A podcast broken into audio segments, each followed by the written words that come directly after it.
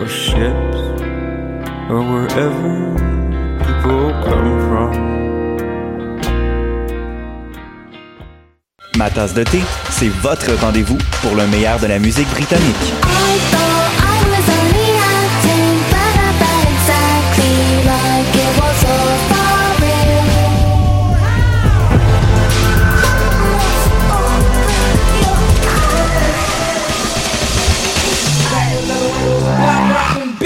Direct tous les jeudis dès 20h ou en tout temps en podcast sur le choc.ca et sur Spotify.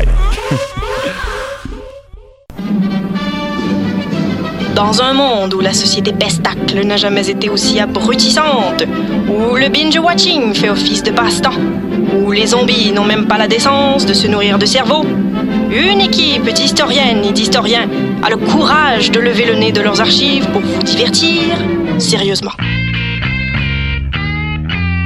Histoire de passer le temps, vendredi 16h sur choc.ca.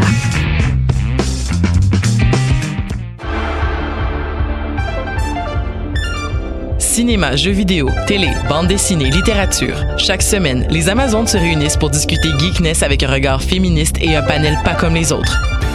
Parce que la culture geek, c'est pas juste un boys club. Rejoignez-nous tous les mercredis dès 11h sur choc.ca. Vous saviez que choc.ca ce n'est pas que du podcast C'est aussi 5 chaînes musicales 24 heures sur 24 pour vous accompagner partout. Rock, indie pop, hip-hop, musique francophone et musique électronique en écoute gratuite et à volonté. Pour les découvrir, rendez-vous sur le site de choc.ca sur l'onglet chaîne musicale. Hip Hop, c'est ta référence en matière de hip hop sur les ondes de choc.ca. Chaque semaine, entrevues, chroniques, actualités et mix thématiques te seront présentés dans une ambiance décontractée. Le meilleur du hip hop, ça se passe chaque semaine sur les ondes de choc.ca. Hi, this is Ty Siegel.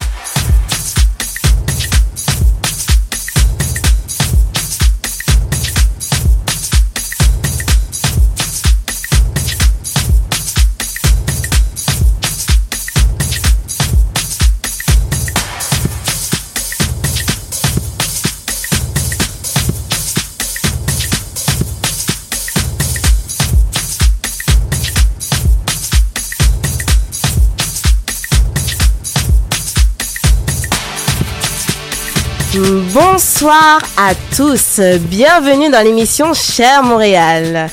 Une jeunesse déprimée, c'est le sujet de ce soir. Certains sont dépressifs, d'autres déprimés, certains sont anxieux, d'autres suicidaires. Les problèmes de santé mentale chez les adolescents et les jeunes adultes restent un sujet encore tabou. La preuve, peu ont répondu présents ce soir pour en témoigner. Des refus euh, très révélateurs. Un mal, euh, un mal-être de plus en plus ressenti qui se résumerait par une grande déshumanisation de la société occidentale ou par un sentiment profond de solitude ou encore par une pression sociale, une vie superficielle, des, dépe- des dépendances, des traumatismes ou un manque d'attention. Bienvenue en 2019 où le contact humain et l'écoute active sont une denrée rare. Plus le temps d'échanger avec nos voisins ou des inconnus dans les lieux publics, plus le temps de lire son journal dans un café et de débattre de l'actualité avec des étrangers. Non, puisque c'est le numérique qui gagne. Chacun dans son coin, mais tous virtuellement connectés. Est-ce une exagération ou une réalité banalisée et sous-estimée? Et pour en parler euh, ce soir, nous avons autour de la table, nous avons avec nous alors euh, Patrick Isaac 2. Donc euh, Patrick, euh, bonsoir.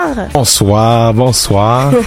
Alors Patrick, toi tu es un jeune entrepreneur, tu as 20 ans, tu as, il me semble, deux entreprises, tu as une marque de vêtements, plus... Une compagnie de production. Exactement. Exact. Et tu es un ancien euh, artiste, en Ouais, fait, un chanteur ancien. de Ouais. renommée. Exactement. si. Ouais.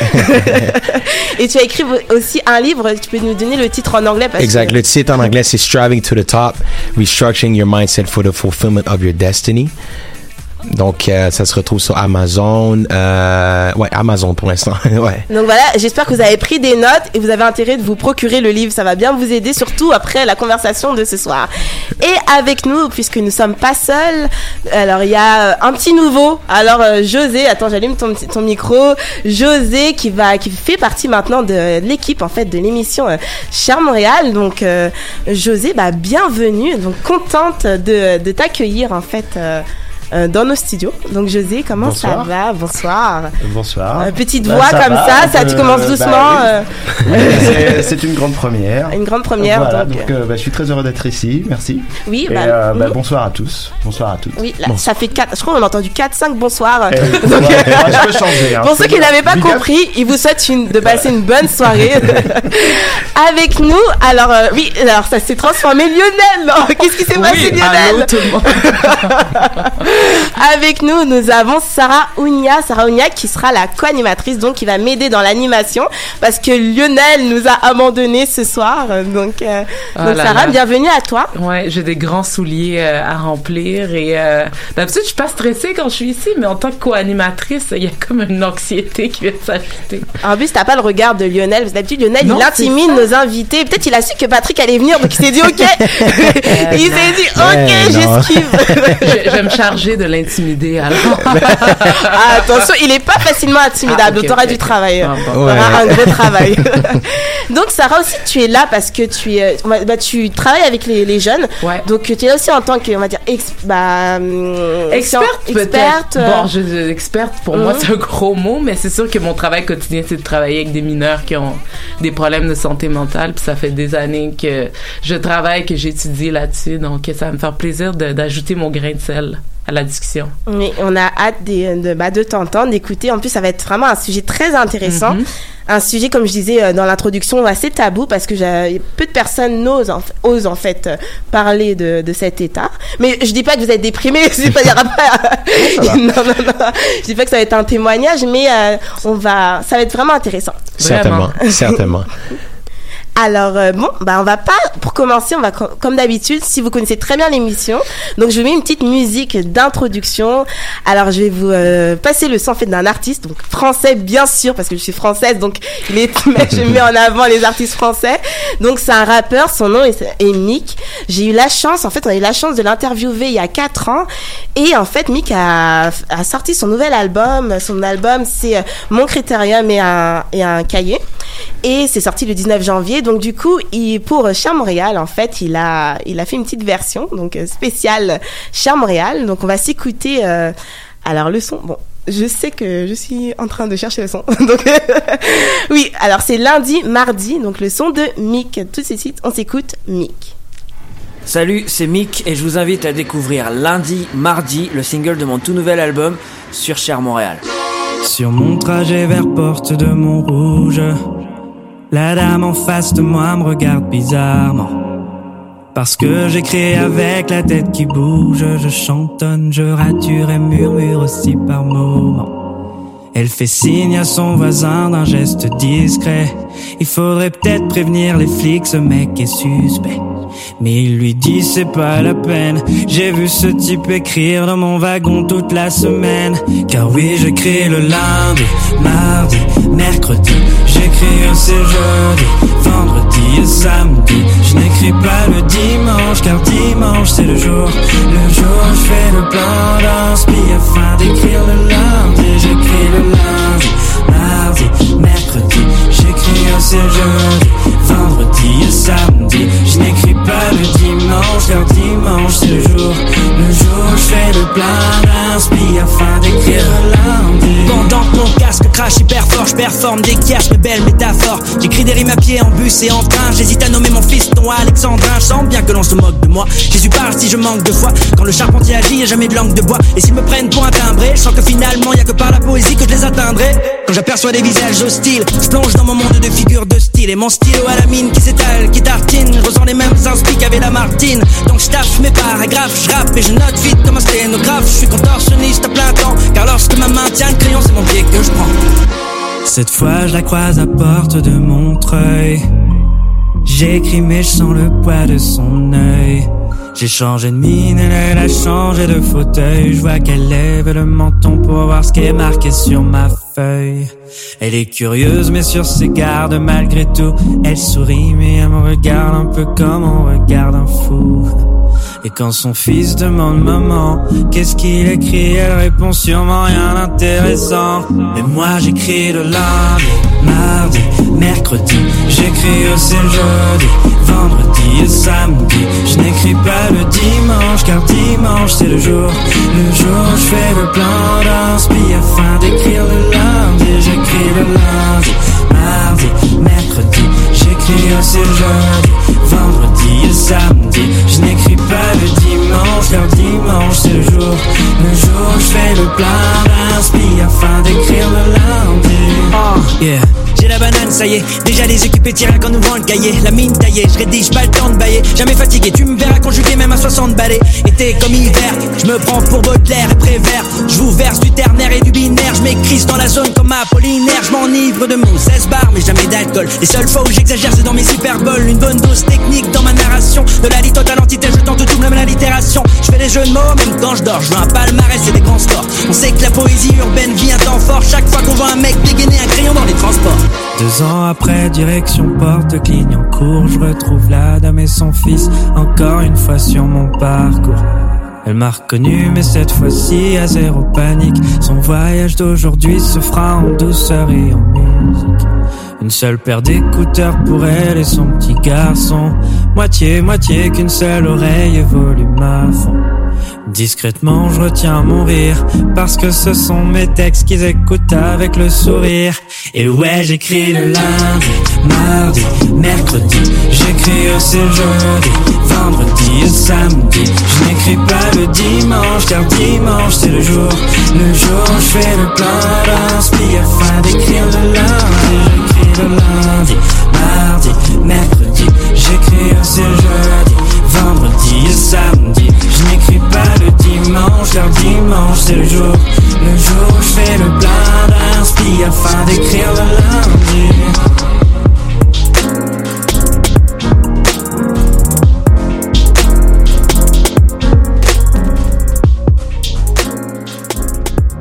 Lundi, mardi, donc euh, le titre de euh, Mick. J'espère que vous avez aimé ce son. Bah, Sarah, je vais te poser la question. Je pense que t'écoutais pas du tout. C'est un peu comme Lionel, donc je mets des sons, donc personne n'écoute, tout le monde parle. Eh, J'écoutais pas du tout. Le beat avait l'air intéressant, mais c'était propice à stimuler la conversation. Exact, exact. Voilà. Ouais, au moins on a, on a, on a communiqué, on a parlé, on, on a pris le temps pour, jaser un peu. On avait quatre minutes, mais bon, c'était, on a, on a hâte aux prochaines, euh, prochaines minutes, ouais. Vous avez hâte à la prochaine pause déjà? À la prochaine pause, ça veut tout dire sur le. On va rien dire pendant l'émission, c'est juste pendant les pauses, ok? D'accord. donc, bah oui, donc euh, c'est euh, de retour. Alors, c'est l'émission euh, Cher Montréal. Alors, on parlait du thème de ce soir qui est euh, la dépression. Pas la dépression, mais on, par... qu'on va parler de la dépression, la déprime. La déprime, Faut mhm. bien différencier les deux. C'est vrai que t'es là, Sarah, pour euh, essayer de me corriger, pour pas que je me trompe, Mhm. en fait.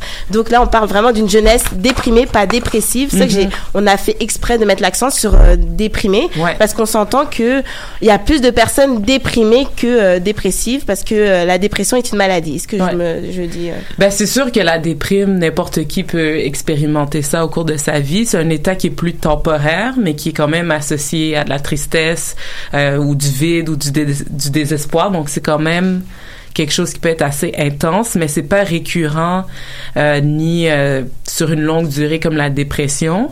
Mais malgré tout, la dépression, en tout cas en Occident, c'est quand même quasiment la moitié de la population qui on souffre là donc euh, c'est quand même un nombre important de personnes qui euh, peuvent avoir souffrir de dépression Mhm. euh, à un degré ou un autre là c'est pas la même C'est ça, pour appuyer, en fait, euh, il paraît que, ben, en tout cas au Canada, c'est la deuxième cause de, déchet- de décès pardon, chez les jeunes Canadiens. Mhm. Donc Mhm. c'est quand même affolant parce que, je sais pas, on- comme je vais citer, alors euh, Santé Canada qui Mhm. dit que le suicide serait maintenant, oui, comme je disais, la deuxième cause de, déchet, de décès, pardon, chez, pardon, De oulala, déchet. de décès chez les jeunes Canadiens Ouais. et la première, euh, en fait, cause euh, chez euh, les jeunes autochtones. Donc euh, Mhm, c'est assez, oui. c'est Oui, affolant. C'est très affolant. Ben, ça ça devient encore pire chez les groupes qui sont plus marginalisés opprimés c'est ça Mm. Et toi, en fait, Sarah, en fait, qui tu travailles avec des jeunes. Est-ce que tu as, as, eu, tu as été confronté à ce genre de situation? Est-ce que tu as euh, juste que je sais qu'il y a Avec des jeunes déprimés, dépressifs. dépressifs qui après en fait qui vont décider de se suicider ou Ben heureusement moi j'ai pas été confrontée à des jeunes qui se sont suicidés. Euh, moi d'habitude j'arrive à, à les amener vers un mieux-être, mais c'est sûr que je suis confrontée à des jeunes. euh, tu sais des fois ils ont euh, 9 ans puis sont suicidaires. Ils ont déjà des plans dans leur tête de comment ils vont passer à l'acte. C'est Hmm. toujours euh, très confrontant parce que je suis plus ça je suis plus habituée à des adolescents mais quand tu parles de jeunes de 9 10 ans qui commencent à avoir ces propos-là, tu te dis oh mon dieu, qu'est-ce qui se passe? Donc euh, Mhm. je suis confrontée à toutes sortes de choses là, c'est un petit peu ça, c'est très complexe. euh. Et, euh, et toi, Patrick, je voulais savoir, est-ce que c'est quelque chose qui t'a, bah, c'est sûr qu'il doit t'alerter de savoir que des jeunes décident de mettre fin, en fait, à leur vie, euh, à leur vie, parce qu'ils se disent que c'est la solution finale, qu'il n'y a plus de solution plutôt. Euh, pour, Mhm. pour moi, je trouve ça vraiment euh, euh, triste de voir comment que aussitôt que des jeunes soient prêts à croire en fait que il y a, ça peut pas aller mieux. C'est-à-dire dans le fond, lorsqu'ils mettent un terme à leur vie, c'est littéralement ils sont en train de se dire que, écoute, je pense pas que ça peut aller mieux et il vaut mieux terminer que essayer de continuer. Donc pour moi, je trouve que c'est vraiment triste de voir que que aussitôt ça commence et comme que comme qu'elle expliquait euh, euh, c'est un vrai problème et, et c'est beaucoup plus présent qu'on le pense parce qu'on vit dans une génération que on, on montre pas vraiment nos vraies couleurs. Donc quelqu'un peut te sourire puis dans sa tête elle veut justement euh, passer à l'acte. Donc c'est c'est très c'est il y a beaucoup de confusion pour même comment gérer la chose parce qu'on on peut pas savoir le nombre de fois qu'on peut voir des gens qui se sont suicidés et que on n'aurait jamais cru.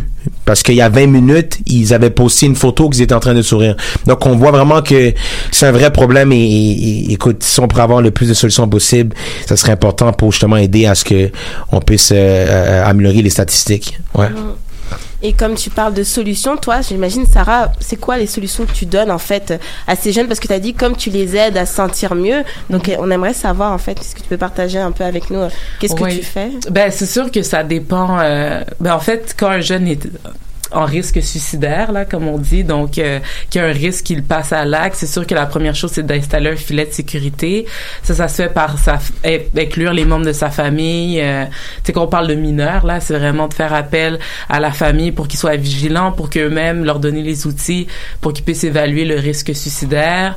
Euh, c'est des fois, bon, moi, ça m'est jamais arrivé, mais ça peut être d'amener le jeune à l'hôpital euh, pour qu'il soit, euh, s'il est en vraiment grave risque suicidaire, pour qu'il soit euh, dans un milieu sécuritaire pour lui. Puis après ça, une fois que l'urgence suicidaire est passée, que l'état est plus stable, ben c'est de d'amener le jeune à mieux comprendre parce que souvent aussi il y a un problème de on parle justement de mieux comprendre ses émotions il y a beaucoup de il y a comme une déconnexion de soi-même là on parlait de, de se connaître soi-même mais des Mhm. fois il y a beaucoup ça qui manque de, de gérer ses émotions de se connaître puis de savoir qu'on a les habiletés en nous Mhm. de pouvoir faire face aux difficultés de la vie donc c'est de d'amener le jeune à se réapproprier ses habiletés, ses forces, pour qu'il voit qu'il y a d'autres façons de faire que de penser à se faire du mal, euh, Ouais. de porter atteinte à sa vie. Mais je veux dire, je peux pas euh, donner des interventions super spécifiques parce que je, je dois avouer que moi j'ai un style un peu hybride. Je suis vraiment les forces et euh,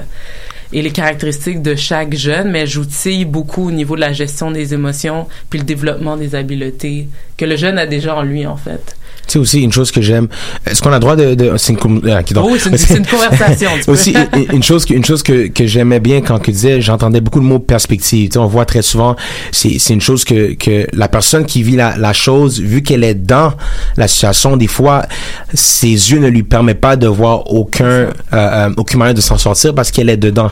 Mais c'est tu sais c'est toujours bon d'avoir quelqu'un justement comme toi qui est là pour pouvoir aider la personne de changer sa sa perspective pour qu'elle puisse voir vraiment l'autre angle, comment s'en sortir et tout. Donc moi je crois que des fois c'est c'est question de est-ce que tu regardes dans la bonne angle présentement? Est-ce que tu vois parce que si tu vois que cet angle, tu sais, moi je peux regarder ça, c'est ce que je vois, mais tu peux voir plein d'autres ouvertures de, de l'extérieur. Donc je crois que c'est c'est c'est une bonne manière Ah oui, aussi de d'aider. Ouais, puis la première chose, ce que j'oublie de dire, c'est que la première chose des fois qui tempère c'est ce mal-être-là, c'est juste le fait de leur donner un espace. Donc des fois, la seule chose qui aide, c'est le fait qu'ils entrent dans mon bureau puis qu'ils ont quelqu'un à qui parler. Exact. Déjà là, ça fait Ouais. descendre Ouais. la, la, ça fait descendre l'urgence de la situation de comme 50% souvent parce Ouais. que c'est juste qu'ils se sont justement on parlait de, de toujours sourire de mettre Yeah. des photos de montrer Mhm. qu'on va bien mais ils ont jamais comme la chance de pouvoir dire je vais mal exact. Et tu vois, moi, je pense qu'il y en a plein que s'ils auraient eu la chance de parler, ils auraient pas passé à l'acte, selon moi. Mhm. Parce qu'il y en a beaucoup que c'est parce qu'ils sont dans une maison, que c'est toxique, ils parlent pas,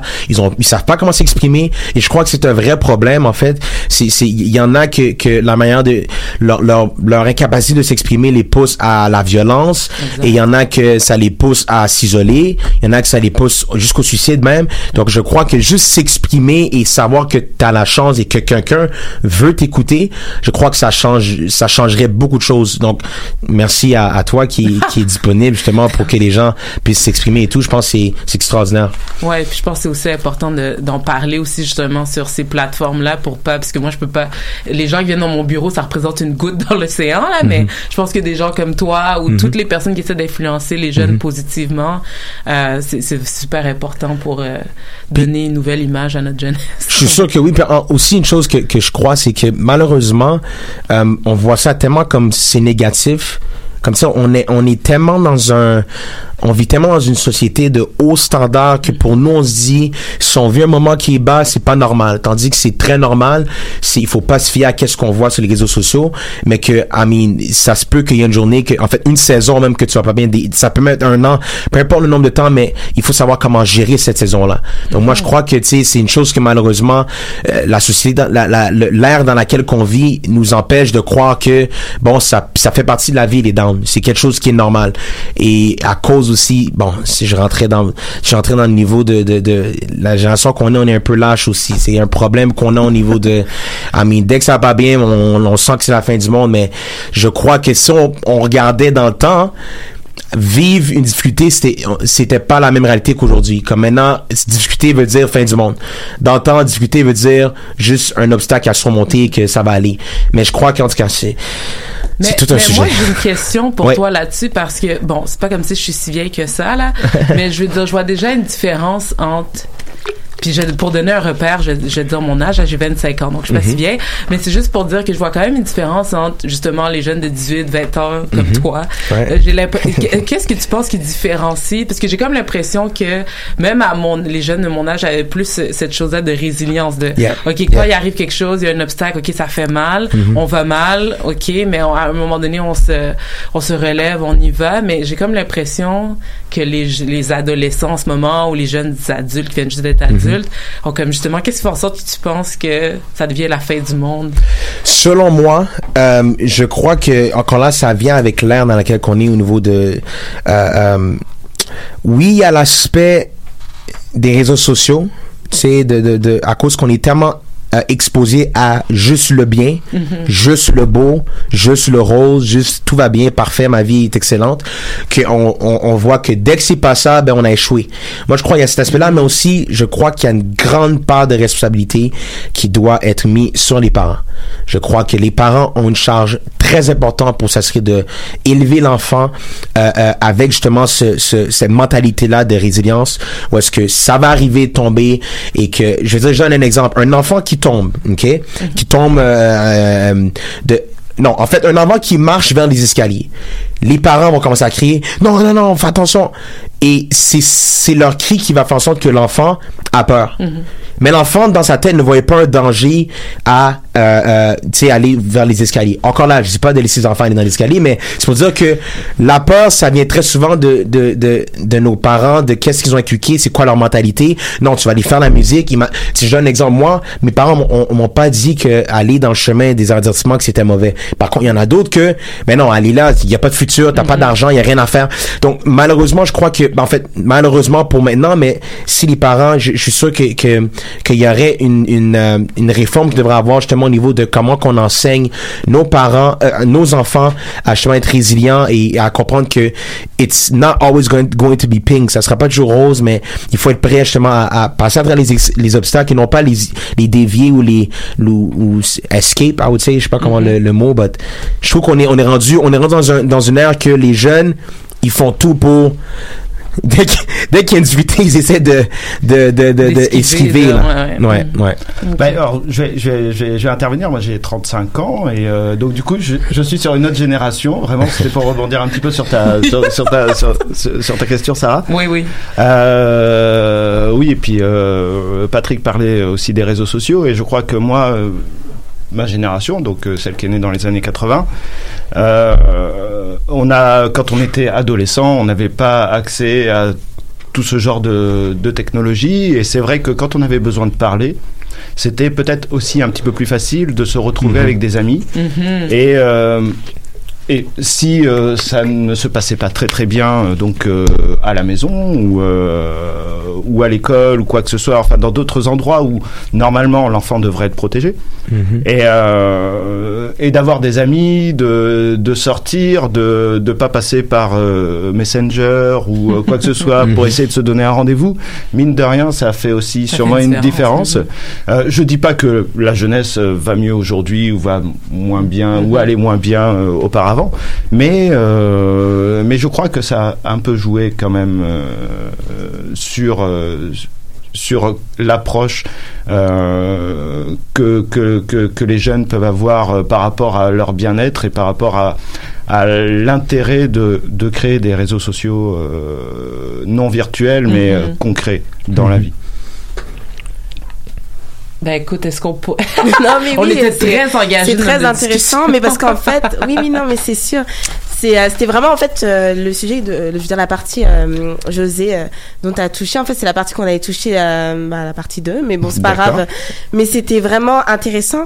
Je voulais aussi qu'on rebondisse rapidement parce qu'on parlait de de parents. En fait, Patrick, tu disais Ouais. que des fois, oui, c'est sûr que c'est un peu, on va dire, la, la responsabilité des parents d'in- d'inculquer aux enfants comment s'en sortir. Mhm. Mais on sent que c'est un cercle vicieux parce que même des fois, les parents eux-mêmes sont, certains sont dé- déprimés ou même dépressifs. Oh là là, oh oui. Donc euh, même, en fait, je vais donner quand même euh, des, euh, bah, une statistique ou je sais pas si on peut dire une statistique, mais de, de euh, l'Organisation mondiale de la santé, en fait, il paraît, en fait, ils vont dire que normalement, euh, en 2020, en fait, ils disent que euh, la maladie, en fait, affectera en fait l'espèce humaine, une majeure partie, euh, au moins, en fait, 5, cinq personnes, non, c'est une personne sur cinq va souffrir d'une dépression au cours de, de sa vie. Mhm. C'est énorme. Ça veut dire que ça touche aussi les jeunes. Et, euh, mais après, c'est normal parce que quand t'es jeune, tu vieillis, donc tu deviens adulte. Mhm. Donc il Oui, y, a- y quelque chose qui s'est passé. On se dit, mais co- comment on est, on est arrivé là? Très bonne question. Parce que ce que tu dis, c'est vrai, parce que moi, les parents, vu que je travaille avec des jeunes, je suis beaucoup en contact avec les familles, avec les Mhm. parents. Puis souvent, tu vois que, bon, c'est pas juste le jeune, c'est parti de, quelque pa- de quelque part le problème, Ouais. puis c'est les parents. Bon, je blâme pas juste les parents, c'est une interaction avec beaucoup de choses, mais les parents aussi ont leurs enjeux. Puis vu qu'ils sont pas capables de gérer leurs enjeux, ils transmettent cette ouais. ingérence à Ouais. leur enfant. Mhm. Donc c'est comme c'est comme une transmission générationnelle du Mhm. parent à l'enfant. Puis les parents ont même pas conscience qu'ils contribuent au problème. Mhm. Donc quand ils amènent exemple leurs jeunes à mon bureau, au bureau de mes collègues, c'est comme ah ben réparer mon enfant. Mhm. OK, maintenant j'ai besoin aussi de travailler avec vous madame ou monsieur ou les deux. Ah non, mais pourquoi? C'est mon enfant Ouais. qui c'est les réseaux sociaux, c'est telle affaire, c'est ça qui va mal. Non, mais est-ce que vous communiquez avec votre enfant? Est-ce que comment vous communiquez avec votre enfant? Tu sais, on parlait d'environnement toxique, mais quand c'est juste euh, se crier dessus Mhm. ou même des fois les parents disent "Oh mon enfant passe trop de temps sur euh, les jeux vidéo, les tablettes, les ordi, etc." Mais après ça, l'enfant lui il me dit "Bah oui, mais mon père est toujours sur son ordi ou ma mère est toujours." Donc tout le monde est avec leur propre gadget électronique. Fait que c'est normal que son ça. réflexe et je vais être dans mon Et ils gadget disent, c'est comme le, c'est quoi l'expression là, c'est euh, fais ce que, fais ce que je dis, mais pas ce que je fais. Mais tu sais, il y a quelque chose qu'on appelle l'apprentissage vicariant, qui est dans le fond, les, les enfants apprennent beaucoup par ce qu'ils voient, Mhm. par le modèle qui sont leurs parents. Donc en dehors de tout ce qui est dit verbalement. Euh, ce qui est fait, les actions, etc., même le non-verbal affecte beaucoup un enfant ou un jeune en développement. Donc ça, je pense aussi qu'il y a une sensibilisation qui est à faire, comme tu disais, Patrick, avec euh, les parents. C'est comme Ouais. une sorte de, de réforme. Mais est- où est-ce que, tu sais, Julie, tu demandais hein, quand, comment est-ce qu'on en est arrivé là? Je trouve, je suis encore, euh, je trouve ça complexe. Euh, Écoute, c'est je profond, je trouve. c'est- ça, ça serait- Il y a beaucoup d'angles, selon moi. ça. Ça, ça m'a l'air euh, très euh, abstrait comme question. Sais, je me dis, c'est sûr qu'il doit avoir un lien avec l'ère dans laquelle qu'on est et les standards qu'on est en train d'imposer euh, à tout le monde. parce que même, à la même- performance, ouais, hein. au niveau, au niveau, on est très orienté au niveau performance et quand on pense même, euh, c'est pas juste des célébrités jeunes qu'il y a là, il y a des célébrités mamans aussi que eux montrent comme si tout va bien aussi, qu'il y a aucun problème. Donc, je crois, moi, je, je crois fortement que si- je me dis dans ma tête clairement, on enlève la télévision, on vit dans un autre monde. Mhm. On enlève la on enlève les écrans. C'est, on parle, ça serait une autre vie. So, pour moi, je me dis, il doit y avoir un lien avec ça, mais au niveau de la question abstraite, euh, d'où est-ce que ça vient exactement, je crois que ça serait beaucoup plus. euh, Évidemment que de toute façon dans les médias, euh, pour apporter que ce soit du divertissement ou euh, ou de la culture ou quoi que ce soit, euh, de se référer que euh, à l'écran, euh, Mm. c'est pas une bonne solution. Il faudrait euh, évidemment que les jeunes lisent beaucoup plus euh, euh, et accès euh, à des euh, à de la musique. euh, Peut-être aussi, euh, c'est c'est aussi des choix. euh, politiques euh, qui amènent des, euh, des émissions à la télé à pas être vraiment intéressantes, à valoriser une certaine culture qui euh, n'emmène pas les enfants vers euh, vers euh, vers un épanouissement euh, total et et moi je crois que quand on parle de performance de, de de choses dans ce genre c'est véhiculé bien sûr par les par les images en grande partie et par les programmes que l'on propose par la culture que l'on propose en masse Mm, Exactement. Euh, c'est vraiment une bonne, euh, bah, une bonne transition en tout cas pour euh, la partie 2 parce qu'on va vraiment parler de, de en fait plutôt on va cibler les milléniaux en fait de commencer de 18 ans à 35 ans. Euh, le titre c'est plus malheureux qu'ils ne l'ont jamais été. Mhm. Donc ça c'est quelque chose qu'on va aller un peu en profondeur. On va parler aussi, bah, on va revenir sur la solitude, la réussite personnelle, cette pression sociale. Mais en attendant, on va on va on va respirer. Et euh, on va écouter euh, un son, bah encore euh, deviner du T'es sérieuse déjà Oui, c'est déjà. ok, donc je vois quelqu'un qui râle. qui Non, non, je de contredire. excuse-moi, non, mais ça veut dire que c'est intéressant, ça passe vite, c'est ça? Oui, alors on va essayer d'écouter encore Mick, oui, sans surprise. tu l'aimes vraiment, hein, tu l'aimes vraiment, Mick. Ok, Mick. oui, alors je profite. euh, donc le son, en fait, c'est avant euh, eux tous. Et euh, ce qui est bien, en fait, c'est que Mick nous a encore, euh, encore, encore dédicacé euh, cette musique encore pour l'émission Charme Réal. Donc merci beaucoup, Mick. Et donc tout de suite, on s'écoute le son avant eux tous.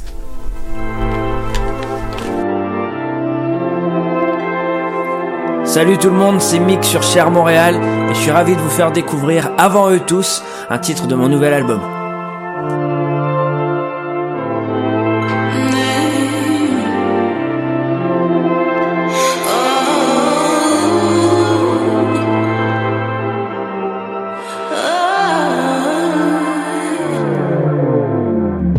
Sa vie est bourrée de selfies pour taper dans l'œil des belles filles. On connaît les angles et les poses, très appliqués pour choisir tel ou tel filtre. Qu'est-ce qu'il est fou ce jeu Déchiffrer ce que la foule veut. Moi j'ai pris des photos de ma bouffe, je m'attends à une flopée de pouces bleus. On sait tous que ce qui rend le sud cool, c'est les plages et les sourires en cul de poule. Les gens les plus stables sont ceux qui ont su maîtriser le table. Mais au fond, ça n'intéresse plus.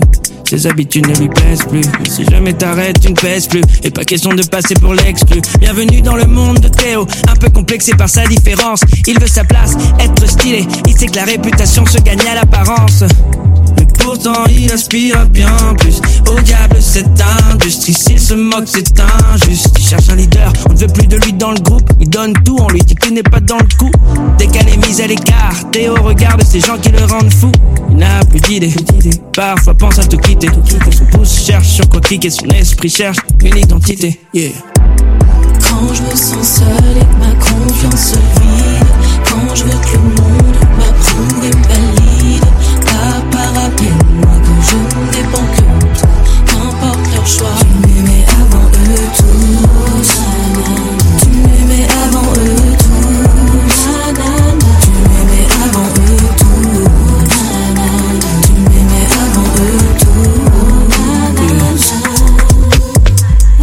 depuis qu'elle a dit qu'elle est pure. Le lycée lui mène la vie dure. La coincée du groupe, pas expérimentée. Sa vie est fade et jamais pimentée. C'est ce qu'on lui dit tous les jours. Et dès qu'il se moque, elle va monter le son. Parce que la honte est un bruit sourd. Est-ce que c'est si ringard d'attendre le bon? Habillé bizarrement. C'est sagement dans la pudeur qu'elle veut encore croire à l'engagement. Éloignée du reste. Elle refuse que sa première fois soit un test. Elle est la risée. Ça commence à bien l'épuiser. Elle questionne sa conscience. Et ça vaut le coup d'être à contresens. Bienvenue dans le monde de Lisa. Où faut goûter la vie. Vite. Savourer les choses illicites. La vie est courte alors profite. Mytho. Je connais le disque. Maman m'a dit Lisa, vas-y, mollo. Il t'incite à 10, tu testes. Mais quand tu saignes, tu saignes solo. Elle veut faire honneur à son père. Elle veut pas décevoir sa mère. Très peu la cerne et très peu l'accepte. L'amitié est un curieux concept. Alors les Lisa, les Théo, laissez les gens parler. Car quand tu marches dans le plan Dieu, crois-moi, tu le regretteras jamais. Yeah. Quand je me sens seule et que ma confiance se vide Quand je veux que le monde m'approuve et me valide Papa, rappelle-moi que je ne dépends que de toi Qu'importe leur choix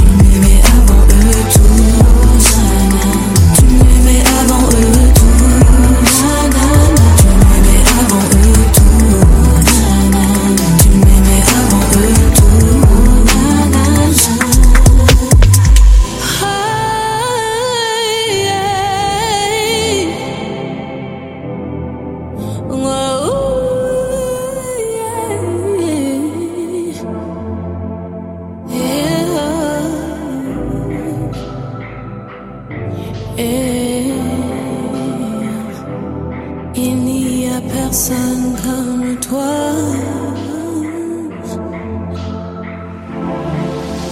Il n'y a vraiment personne comme Jésus. Il n'y a vraiment personne comme lui. Il n'y a vraiment personne comme Jésus. Il n'y a vraiment personne comme lui. Oh, j'ai cherché, cherché. Personne, personne. Fouillé, fouillé. Personne, personne. Personne, personne. Il n'y a vraiment personne comme lui. Oh, j'ai cherché, cherché. Personne, personne. Fouillé, fouillé. Personne, personne. Tourné, tourné. Personne, personne. Comme lui. Waouh, quel son Donc c'était le son de Mick avant eux tous. Donc de retour dans l'émission euh, Cher Montréal, on continue euh, pas toujours le sujet une jeunesse déprimée. Donc là je parle bien de déprimée. On parle plus de dépression. Donc euh, quand on parle quand on entend la déprime, on pense euh, on se dit mais qu'est-ce qui provoque la déprime? Puis euh, à la première partie, on avait touché un peu la solitude, euh, la pression sociale. Donc j'aimerais qu'on qu'on rentre en fait sur- pour- dans cette deuxième partie en profondeur avec peut-être des témoignages. Je sais qu'en fait, j'ai aussi euh, lu une étude qui disait que les étudiants étrangers au Canada étaient beaucoup touchés euh, par la, bah, bah, de pas la dépression, mais la déprime, la solitude. Donc, José, euh, qu'en penses-tu? Toi qui viens de France. Ah, France, bon, je suis plus étudiant, hein, j'ai donné mon âge tout à l'heure, mais après rien n'empêche l'autre. Mais euh, effectivement, j'ai quand même euh, personnellement, donc je peux parler un peu de, de mon expérience et peut-être que ça va euh, résonner euh, euh, sur d'autres euh, cas euh, particuliers.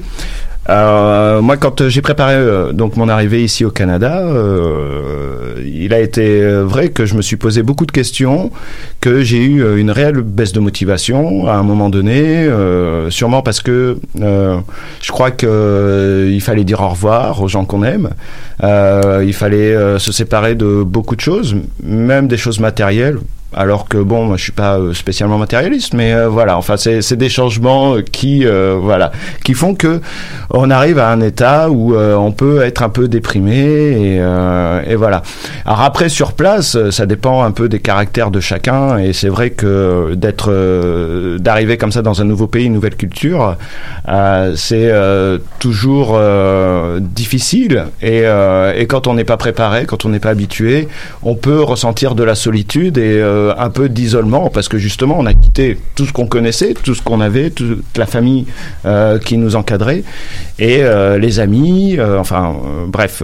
et on arrive dans un nouveau milieu qui est pas hostile, hein, mais qui peut, qui peut parfois euh, choquer et entraîner sûrement des sensations de solitude je crois Moi, je crois que une, cho- une chose que euh, je crois que les transitions c'est justement très compliqué pour pour n'importe qui. Mhm. Tu sais, quand il parlait, je voyais beaucoup l'aspect euh, n'importe quel jeune qui passe du primaire au Mhm. secondaire. Il y a toujours un aspect de la transition amène des fois peut amener cet aspect-là de de dépression ou d'être déprimé juste à cause que tu sors de ton confort que que tu connais depuis quelques années et là maintenant tu rentres dans un autre que ça soit même euh, il y en a même que après qu'ils se sont mariés euh, malgré que le mariage est extraordinaire t'es content wow tu l'aimes but il y a un moment que tu tu, tu, tu, tu te rappelles de où est-ce que tu viens de combien de temps que t'as passé avec ta famille et tout donc je suis sûr que même changer de pays C'est clair. ça doit être quelque chose encore Je- donc je, je crois que n'importe quelle transition peut amener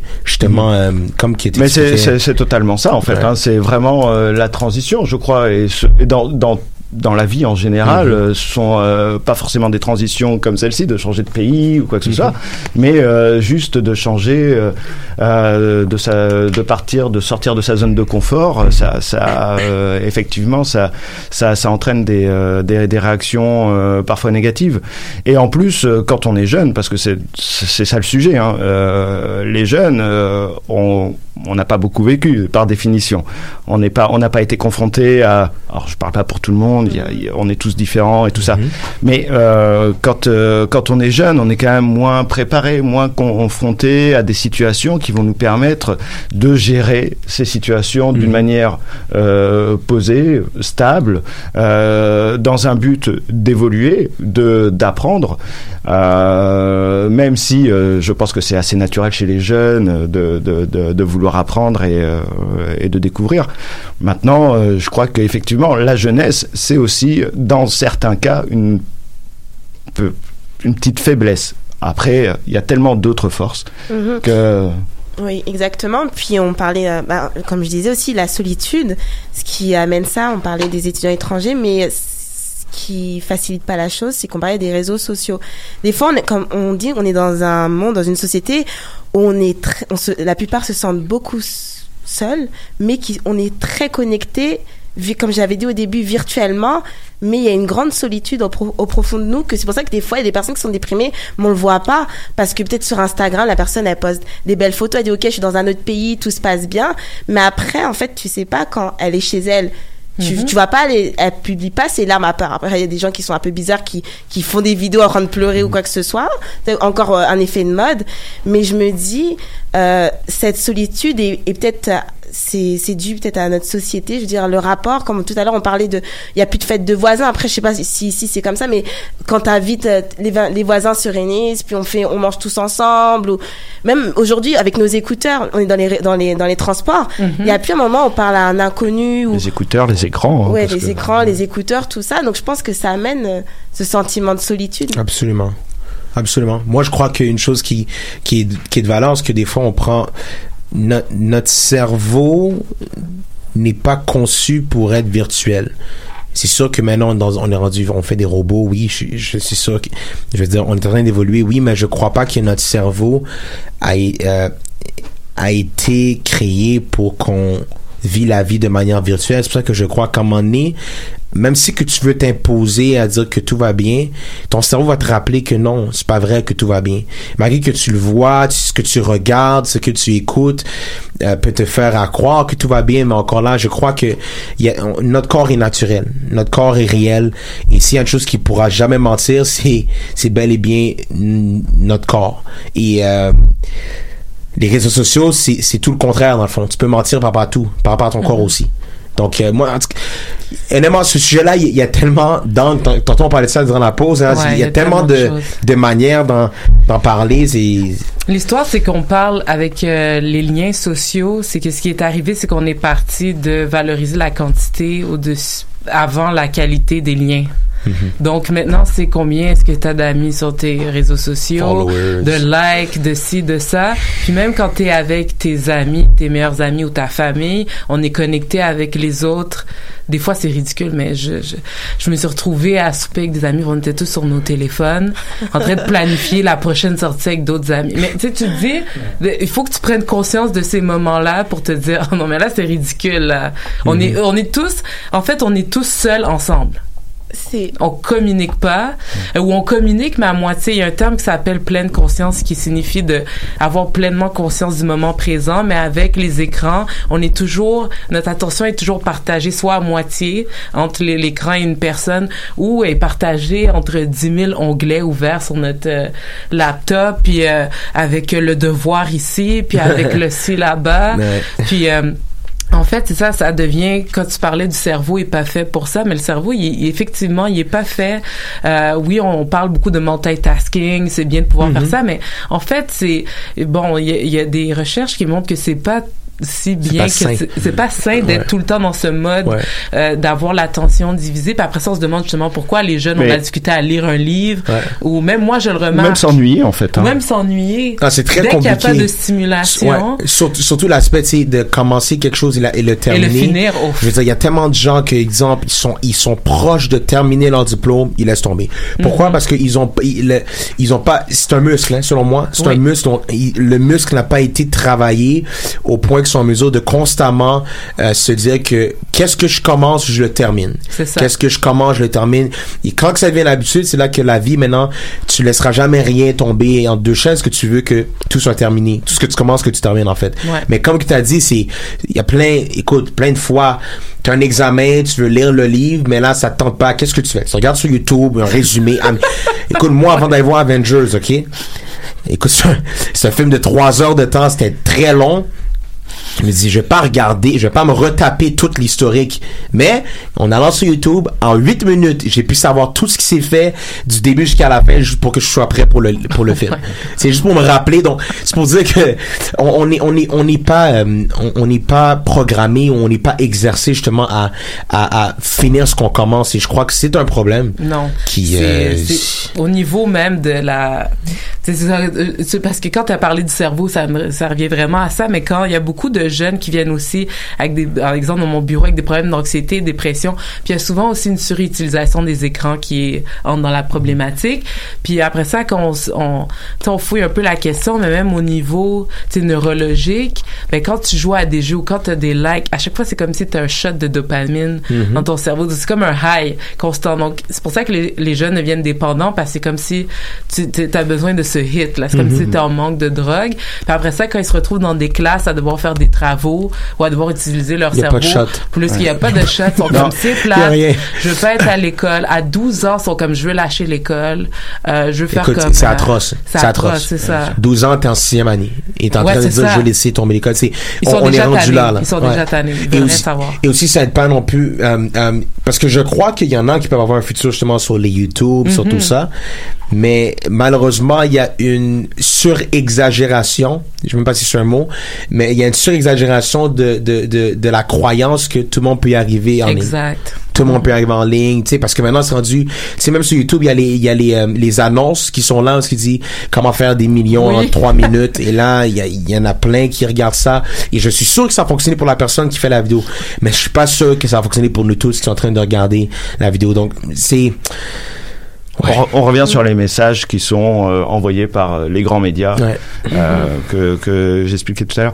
Et euh, je, je, je voulais rebondir aussi sur le Mhm. fait d'être euh, multitâche et tout ça, euh, parce que moi, il, il me semble qu'il y a quelque chose que j'aimerais bien souligner, euh, je, je l'ai vite fait euh, euh, dit, c'est que les jeunes aujourd'hui, euh, par le, on les voit, ils sont multitâches, beaucoup plus que sûrement, parce que quand on gère un téléphone, une discussion, quel métro je vais prendre, enfin bon bref, c'est ça. Et en fait, les jeunes n'apprennent moins bien, je pense, à gérer l'ennui. On ne s'ennuie Mhm. plus.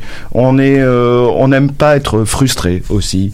Voilà. Voilà. Et donc du coup, ce- ça, ça entraîne sûrement des, euh, comment dire, des, hum, des, des euh, pas des dépressions parce que voilà, comme on peut le, on l'a rappelé, la dépression c'est une maladie, c'est c'est bien plus complexe. Mais par contre, des, des, des états un peu dépressifs Ouais. euh, que euh, on arrive moins à gérer. Tout à fait. Voilà. Puis en fait, ça, ça me rappelle quelque chose parce que euh, il y a beaucoup de parents qui me disent Ah, avant euh, la punition pour les enfants c'était tu vas rester à la maison, ok, tu vas pas sortir. Maintenant, la punition c'est les faire jouer dehors. Quand un parent leur dit ah tu vas aller jouer dehors, ils sont comme La fin du monde. C'est la fin du monde Ils parce disent qu'ils veulent pendant combien de temps? Fortnite. Exactement. Ils disent pendant combien de temps? Pas combien de temps? 30 minutes. Ok, c'est bon. oh, yes. Parce qu'ils veulent jouer à Fortnite, ils veulent Ouais. jouer à Red Dead. Je vais euh, m'ennuyer sans mon- sans mes trucs. C'est ça, ils vont s'ennuyer sans leurs trucs. C'est vraiment la sortir dehors, c'est comme.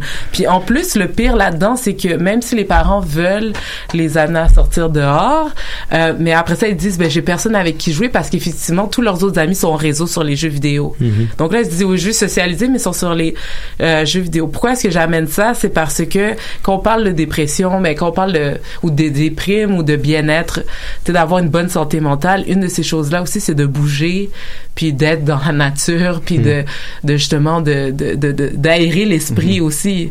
Oui, oui. Mais là, on, on devient euh, Ben, complètement... euh, Ça, ça, c'est quand même assez symptomatique. Moi, je, je, je- c'est une expérience un peu per- personnelle également, mais j'ai pu observer des enfants qui, euh, de, jeunes adolescents, hein, euh, euh, entre, on va dire entre 10 et 15 ans, qui, voilà, moi, j'étais là pour un carnaval, j'accompagnais les, jeunes pour un carnaval, et bon, moi, je me rappelle à l'époque, c'était un événement, on voulait tous sortir, on voulait tous être déguisés et tout, et maintenant, c'est pour essayer d'enlever les jeux vidéo et tout ça et leur dire, ben non, mais viens, tu vas venir t'amuser avec nous, Euh, tu vas nous accompagner, déguise-toi, euh, fais autre chose. Mais en fait, le jeune, la- réponse qu'il a donnée, c'est ouais, mais moi, mes, mes copains, ils sont, ils sont sur Fortnite, par Ben, c'est exemple. ça. Voilà.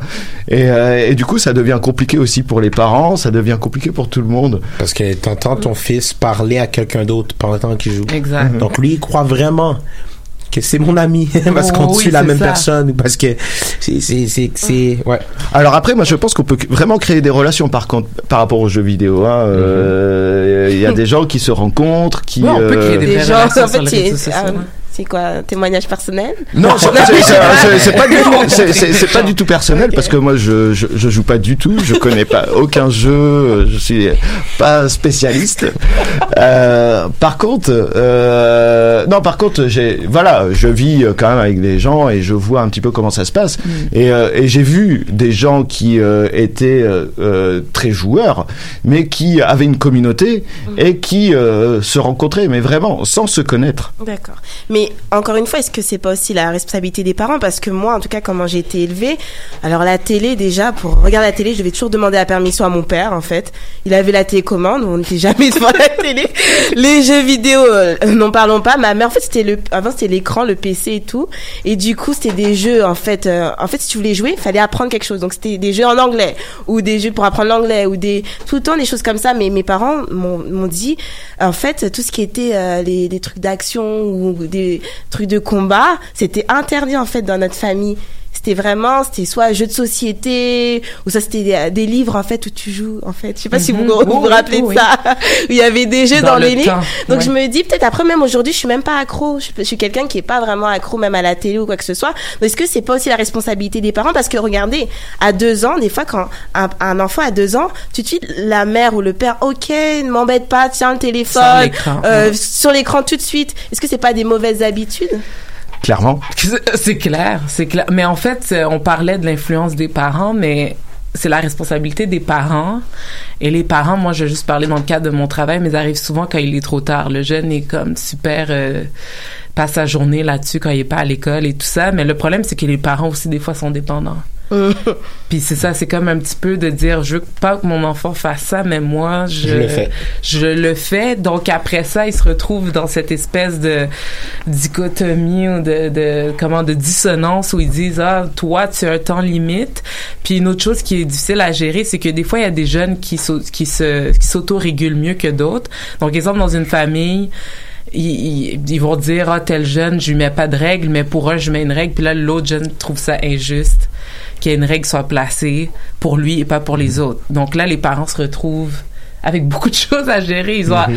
ils ont des relations familiales à gérer mais ils ont aussi la gestion des écrans qui est pas la même gestion pour chaque enfant Et parfois, ils ont aussi des situations professionnelles Oui, qui ça, sont très ça. prenantes. euh, Ils sont pas tout le temps, ils sont ouais, pas souvent à la maison. Parfois compliqué à gérer. ouais. ou le jeune euh, parce que je suis dans un quartier je travaille dans un quartier très multiethnique puis il y a beaucoup de familles monoparentales Mhm. puis exemple le parent il rentre beaucoup plus tard que le jeune mais comment est-ce qu'il gère ça? Dit- le jeune est tout seul à la maison ouais. comment est-ce qu'il gère ça? Comment est-ce que le parent gère ça à distance? C'est- comme Caméra. ouais c'est ça caméra Ouais. Et puis c'est quand même simple de mettre un enfant, alors je parle au second degré, hein, mais de mettre un enfant quand même devant un écran, ça le calme tout de Oui, suite. hein. aussi. Ben oui, tu peux pas te déranger. tu donnes une, une tablette à ton fils. C'est, vrai que c'est vrai. C'est vrai que des fois ils utilisent ça comme une manière euh, de se débarrasser, Ben, décharger. Ouais. Débarrasser, décharger, ouais, c'est- Et, et malheureusement, ça, ça, ça peut empirer les choses. c'est ça Ouais. mais c'est après quand c'est trop tard qu'ils Ouais. réagissent c'est ça Mais ici, est-ce qu'il y a des, comme tu dis, quand les parents sont pas là, mais est-ce qu'ici il y a des centres de jeunesse, des centres de loisirs, là, Oui, où tu mets, oui. euh, Il y a et- des maisons des Mhm. jeunes, il y a des, euh, il y a plein de choses comme ça, mais je pense que ces espaces-là, en fait, ça c'est mon mon opinion, mais je, je sais pas vraiment. euh, je, sais que ces espaces-là sont quand même investis, mais je crois que c'est plus difficile parce que euh, ils, ils doivent attirer les jeunes dans ces espaces-là. Ouais. Puis là, ils commencent à mettre des jeux vidéo. Euh, tu sais, je sais que dans des écoles maintenant, ils commencent. euh, il y a certaines écoles qui ont des jeux vidéo. Pour il, les- il faut parce que ça fait partie du temps. Il faut pas ça. refuser non plus. Non, pas refuser, mais ça. Après, euh, c'est toujours balance. voilà, c'est toujours trouver, c'est ça la balance entre euh, les jeux et euh, les jeux vidéo et d'autres jeux, d'autres manières de s'amuser. de s'amuser. Moi, à mon époque, moi, quand on me punissait, tu disais que là maintenant on les envoie dehors. C'est vrai que moi, on me mettait dans ma chambre avec plus rien. J'avais juste des livres et mine de rien, ben euh, vu qu'on me punissait souvent, ben j'ai beaucoup lu. Et euh, non, c'était pas si terrible que ça. Mais mais après, euh, non mais euh, réellement, réellement. Et, et ça m'a vraiment appris aussi à euh, à créer des univers dans ma tête. Mhm. Et, et ce que font d'ailleurs les jeux vidéo, on peut voir qu'il y a plusieurs études qui prouvent que le jeu vidéo développe aussi certaines capacités ouais, cognitives et euh, habilités ou euh, quoi que ce soit, certaines compétences peut-être, et qu'il faut pas non plus, euh, voilà, dire ça c'est pas bien. Non, et, c'est euh, Je crois que c'est comme qu'elle a dit le, le mot clé, je crois que c'est balance. On s'assurer de savoir comment balancer les deux. Parce qu'il y a un problème lorsque tu es plus t'es plus habile à, à, à déchiffrer euh, un code pour euh, quelque chose à travers euh, un écran que de t'exprimer. Pour moi, je crois qu'il y a des choses de base que euh, très jeune, il faut qu'on s'assure de de d'inculquer parce que sinon trop tard, ça ça pourra plus s'excuser dans le fond.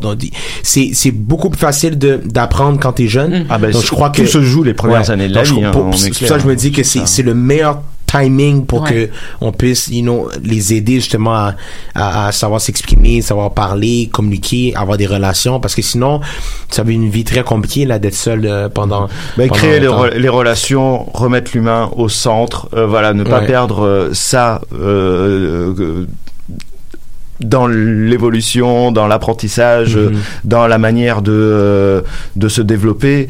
Effectivement, la base, c'est les relations Mhm. Exact. humaines, euh, familiales, amicales et et euh, extra euh, cercle euh, euh, proche quoi. Mhm. Je suis tout à fait d'accord. Quand on, en- quand on vous écoute, c'est comme si en fait c'est un- on, on essaye de d'inventer un nouveau monde, comme si c'était quelque chose d'utopique en fait, dire oui les relations entre nous, comme si aujourd'hui c'était maintenant impossible en fait de créer euh, cet univers euh, meilleur. En fait, c'est juste une petite phrase juste pour introduire euh, le, le Ah, son non. que je vais mettre. C'est une petite pause musicale. On va s'écouter Super. une petite chanson. Devinez de qui? De Mick. Et non. Je sais, je sais, j'ai lu le papier. Et non, une petite surprise pour notre invité. Parce Ah, qu'on c'est une parlait. surprise? Oui, Oh, bah oui, une je surprise. ben C'est sûr oui. que t'as donné les failles, mais c'est pas grave. non, je rigole. Mais une petite surprise. Je Donc, va- même pas vu. On va écouter le son Bravo. Meilleur Monde. Donc, c'est un de mes sons préférés. Donc, Wow. tu décides de Merci Patrick beaucoup. Isaac de. Merci.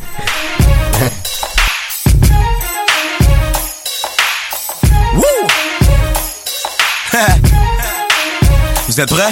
Hey!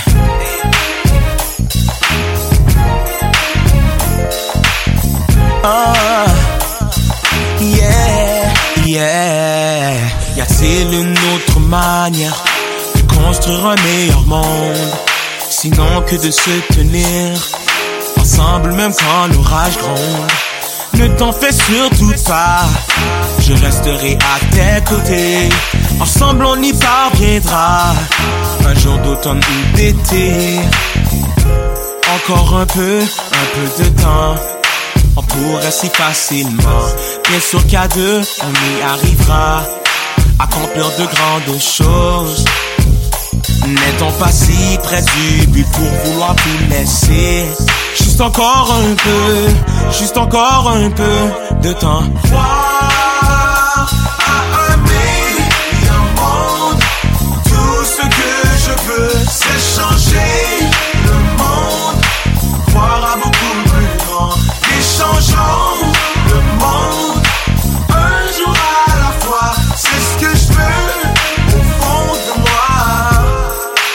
Chaque jour est un autre, oui un autre moment, un moment précieux pour pouvoir se réaliser.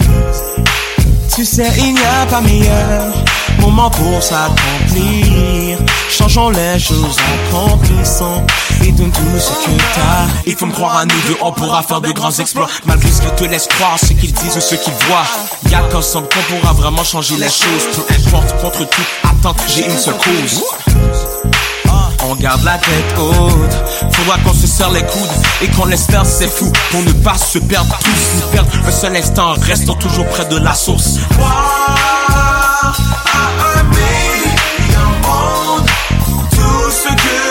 je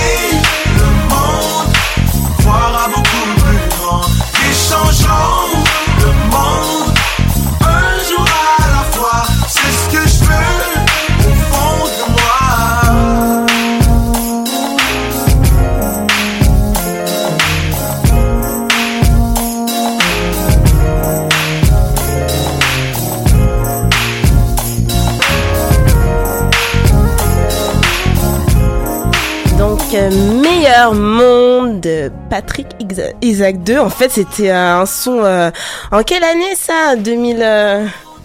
Ça, c'était 2015, 2015, 2016. 2015. Ouais, il est 2015. précoce, hein. Alors, euh, petite anecdote. Bravo, bravo, Patrick. Merci beaucoup. Ouais, ouais. ça. Donc, petite a- bah, anecdote, non, mais euh, je veux dire, alors quand j'ai mis la musique, personne ne parlait, tout le monde écoutait. je voyais que les autres sons, à chaque fois, euh, on me.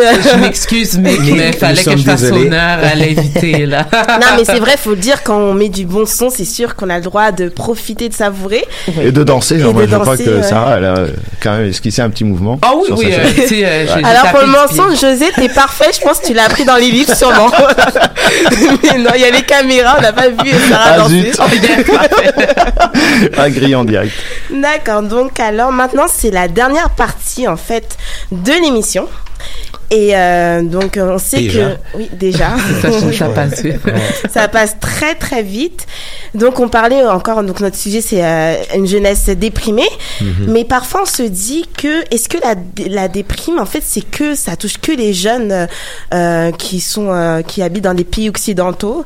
Est-ce que parfois on est trop gâté, on est euh, on a on a tout en fait, on a grâce à internet, c'est-à-dire même si tu vas pas à l'école, tu peux te former. Alors qu'est-ce qui se passe? Est-ce que c'est parce qu'on est vraiment une jeunesse gâtée, une jeunesse assistée? Qu'en penses-tu Pa- Patrick? Euh, oui, je, je, je, pourrais dire qu'à une certaine mesure, on, on est quand même assez euh, euh, gâté. Je crois qu'on a accès à beaucoup de choses. euh, et je crois que ça n'aide pas. Auparavant, sais, lorsque tu as accès à beaucoup, malheureusement, les, les c'est plus difficile d'être euh, reconnaissant en fait. Donc c'est pour ça que je crois que même je crois même être déprimé des fois peut montrer aussi un manque de reconnaissance pour la, la, la vie que tu as ou, ou ou même les gens qui t'entourent. Je crois que ça ça en vient ça je crois qu'il y a un lien direct euh, avec avec avec le fait que tu sais quand, quand on parlait tantôt de de comment que tu sais les jeunes ne lisent plus et, et tout pensez-y. C'est pas vrai que les bibliothèques sont aussi euh, remplies qu'avant cause que maintenant, tu vas sur Google et tu trouves le PDF. Donc, c'est rendu que je crois que c'est, des. On est trop gâtés. Euh, ouais, je, je serais prêt à dire trop gâtés. Ouais, Mhm. pas seulement très, mais trop aussi. Ouais. Et euh, on est trop gâté puis aussi on est trop encouragé peut-être parce qu'on est en ce moment c'est pas c'est la vague de, de coach rien que j'ai Oh rien God. contre les coachs hein. Mais c'est vrai, tout le monde est un coach. C'est vrai, tout le monde est un coach. On est rendu dans un dans une ère que euh, écoute coach ceci, coach cela, coach de lui, coach de là. I mean, il n'y a pas vraiment c'est rendu une mode et, euh, et c'est encore là ça prouve l'ère dans laquelle on est. C'est vrai qu'on est vraiment euh, une jeunesse déprimée. C'est pour ça qu'il y a plein de coachs partout parce que c'est rendu euh, si on fait de l'argent avec ça, c'est rendu que ben je dis on parce que je suis un coach certifié. Ah. Mais je je c'est pour dire que quand même c'est c'est quelque chose qui qu'on voit qui qui est rendu une mode à cause de justement le fait que on est tellement dans une dans une dans une ère que tout le monde a besoin de ce boost, besoin de se de- de- d'être chargé et euh, si c'est pour aller dans un dans une conférence de 30 minutes pour avoir ça, mais ils seront prêts à le faire. Mhm. Euh, ouais. D'accord. Mais comme en tant que coach, on va dire, quels sont en fait les euh, qu'est-ce que tu vois que que la personne a besoin d'être transformée? En fait, qu'est-ce qu'on peut transformer euh, dans le dans les personnes qui sont moins motivées ou Moi je Hmm. Mhm. Je- excuse-moi, j'ai Non non, c'est correct. Non, pour, pour moi, honnêtement, le, le, le, le plus gros problème, et c'est pour ça que j'ai écrit mon livre euh, Striving to the Top, je crois que le, le, le problème le plus majeur qu'on est en train de, de vivre, même au niveau de... Tantôt, lorsqu'on parlait de déprimer, je réfléchissais, pendant qu'on parlait, on parlait, et, et une chose que je vois, la dépression euh, vient beaucoup en lien avec la passivité. Ou est-ce que lorsque tu es passive, passif, ça peut être très facile pour toi de laisser être déprimé. C'est quelqu'un qui est résilient, quelqu'un qui, qui, qui, qui est prêt à travailler parce que des fois on sent comme si que tout nous, tout nous est dû. Donc même la paix, même la joie, même euh, le, le succès. Donc dès qu'on l'a pas, on peut même passer en dépression juste pour ça. Donc pour moi, euh, la passivité c'est quelque chose qui, qui, qui doit vraiment être travaillé dans cette génération. Euh, tu sais, j'ai- été profondément au niveau même de la définition et l'historique du mot. Et passi- passivité vient du mot euh, euh, grec passivus et, le, par, le participe passé du mot passivus qui est passi parle de endurer la souffrance. Et, et dans le fond quand que on va dans la de qu'est-ce que ça veut dire la passivité. On peut même dire que c'est c'est on pourrait dire euh, une maladie mentale. Pourquoi? Parce que comment ça se fait qu'on peut euh, je donne un exemple. Si on met notre main dans l'eau ça c'est l'exemple que je donne toujours. Quand- si on met notre main dans, dans l'eau bouillante il y a, il y a un réflexe qui va qui va venir où est-ce qu'on va enlever notre main si on met notre main dans un coin de porte, si la porte se ferme, il y a un réflexe automatiquement qu'on va enlever notre main. Mais comment se fait-il que notre vie va pas bien, on est dépressif, mais il n'y a aucun signal, aucun signal qui sont envoyés à notre cerveau pour nous dire de se lever et de se reprendre en main.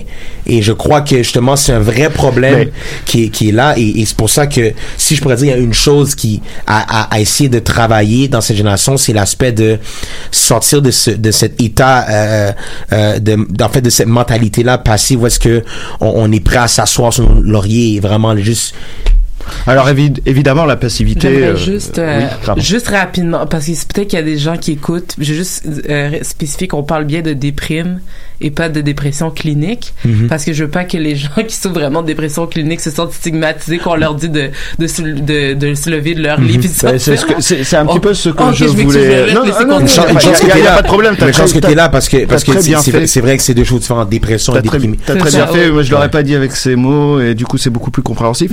Euh, non non non mais réellement parce que moi je pense que effectivement j'ai pas j'ai jamais vécu de dépression personnelle donc je- Mhm. c'est vrai que quand on n'est pas spécialiste, qu'on n'est pas médecin, d'en parler c'est quand même très, très difficile et, et euh, il faut bien sûr avoir tout le respect pour euh, les personnes qui sont euh, Mhm. malades. Mhm. Et mais par contre sur la passivité, je suis tout à fait d'accord qu'effectivement on a besoin de quand on n'est pas en dépression clinique, hein, Mhm. Évidemment que le mouvement, les projets, euh, c'est quelque chose qui va nous permettre de d'avancer, Mhm. de mettre un pied devant l'autre et, Yes. et voilà. Mais parfois aussi la, la déprime pour pas utiliser le mot dépression donc euh, la déprime euh, enchaîne euh, enchaîne parfois un petit peu sur le sur le fauteuil je sais pas comment dire quand on est déprimé c'est un peu un cercle vicieux Mhm. entre euh, la passivité qui entraîne la déprime et euh, la déprime qui peut aussi entraîner la passivité. Voilà, je voulais juste Et qui peut euh, ensuite entraîner une vraie dépression. et qui peut ensuite entraîner une vraie dépression quand on n'a pas les armes euh, Exactement. euh, personnelles ou même, qu'on ou même l'entourage. Voilà. Parce que moi, je crois que l'entourage a, a un, c'est un point important pour justement aider à n'importe qui dans n'importe quoi qu'on vit. Lorsqu'on est en- bien entouré, c'est beaucoup plus facile de, de s'en sortir. Tu sais, je veux dire, moi, ça peut arriver qu'il y ait une saison que je, suis- passif et même je peux être déprimé.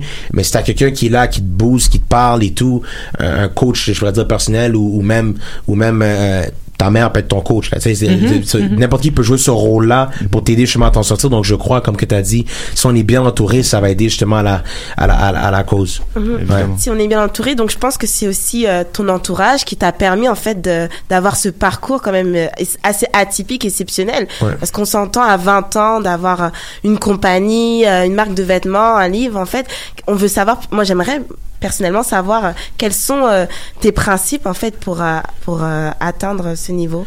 Pour moi, la, la, première chose, c'est d'être aveugle à mon âge. Moi, je crois que si s'il y a, y a quelque chose d'important, et ça, c'est pour moi qui est jeune ou quelqu'un qui est un peu plus vieux, je crois que si on, si notre âge est un obstacle, euh, euh, en fait, je crois que notre âge peut être notre premier obstacle. Est-ce qu'on se dit bon, je suis trop vieux, faire ça, je peux pas le faire, ou je suis trop jeune. C'est ça que je trouve ça tellement beau à voir, tu sais, des, des personnes plus âgées qui, qui accomplissent des marathons, ou est-ce qu'on on n'aurait jamais cru, mais ils ont réussi à le faire.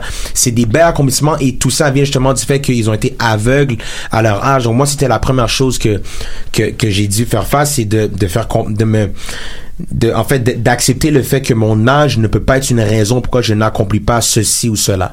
Et euh, pour moi, euh, euh, c'est sûr, ça vient directement avec l'éducation que j'ai eue par mes parents, que justement très tôt, ils m'ont encouragé à, aller plus loin que la norme, plus loin, ou même viser plus loin, pas nécessairement aller, mais viser plus loin. Et, je crois que en ayant toujours cet aspect-là, un visu qui qui va loin, je crois que ça ça m'a ça m'a poussé à aller à accomplir de plus grandes choses ou je pourrais dire des des choses mais plus tôt que nor- que la norme. Et comme tu as dit l'entourage c'est très très très très très important. J'étais j'ai toujours été entouré des gens plus vieux que moi. Euh, j'étais le plus jeune qui était là. Donc c'est sûr que euh, des fois on se dit tu sais tantôt euh, mon cousin qui est venu avec moi il me dit il a dit j'ai j'ai 27 ans euh, et pas 20 ans mais c'est pas vrai j'ai 20 mais à cause que tu es entouré avec des gens plus vieux ton langage change euh, ta manière de voir les choses change ta maturité et, un plus haut niveau plus vite. Et euh, je crois que ça a été un- quelque chose de très clé pour moi dans mon avance dans mon avancement d'être entouré des gens qui ont qui sont même plus loin que moi dans la vie pourquoi ça va ça va c'est c'est comme ça devient mon objectif d'être à leur niveau d'aller d'aller là où ils vont donc euh, ça m'a beaucoup aidé certainement Et alors, je- juste euh, un, un mot euh, supplémentaire parce que l'entourage, effectivement, ça joue, euh, ça joue énormément. Mhm. Et moi, je vois dans certains jeunes déprimés, certains jeunes qui rencontrent des difficultés, parfois à se fixer des objectifs, à voir, euh, à voir un petit peu dans l'avenir. C'est justement qu'ils sont entourés de la plus mauvaise des manières. Et parfois, c'est toujours ce cercle vicieux et, euh, et euh, d'être entouré par des gens qui vont peut-être, on n'a pas abordé le sujet, mais la drogue, par exemple, chez les jeunes, la protection, euh, tout ça, c'est très très important de de choisir le milieu dans lequel on veut, on, on doit évoluer. Et malheureusement, des fois, les choix, ils sont mauvais. Ils sont mauvais parce que bah, on n'a pas eu la chance d'avoir euh, des parents qui ont pu nous encadrer, nous propulser, nous pousser vers euh, des objectifs euh, personnels importants. Et, euh, et des fois de stagner, de rester dans le même cercle familial, de ne pas avoir de rupture aussi avec ces cercles qui sont importants. hein. Euh, ça, peut- ça, ça, ça engendre parfois des problèmes, notamment euh, par rapport à la drogue. Mm. Alors, euh, Je réfléchissais sur la drogue, c'est pour ça que j'ai. Quand Oui. tu parlais, c'est tout un autre sujet, là. Mais oui, oui, non, mais c'est un autre sujet, mais, c'est que quelque chose qui est très important euh, Ouais. par rapport, euh, je pense, euh, à- au, euh, au développement de, de chacun. Ouais, et il faut fait. pas le nier qu'il y a beaucoup de jeunes euh, ou de moins jeunes qui prennent des substances et euh, ça n'aide en aucun cas non, à, à aller mieux, Mhm. euh, même si euh, les drogues font penser le contraire souvent. Mais en tout cas, euh, c'est totalement faux et c'est Mhm. très bien de le rappeler d'ailleurs ce soir que euh, bah, pour aller mieux, il faut surtout pas prendre de drogue. Et, euh, on- et on- également, on parlait en fait tout à l'heure, on disait que euh, Patrick, c'est toi qui mentionnais qu'aujourd'hui, bah, il y a beaucoup d'influenceurs, ils pensent que ils vont réussir s'ils font juste une petite vidéo, quoi que ce soit. Exact. Donc on sait que toi, ta réussite, ça s'est pas fait comme ça. Il y a eu un travail, un processus. Mhm. Et moi, j'aimerais savoir quels ont été en fait les sacrifices, parce qu'on s'entend pour réussir.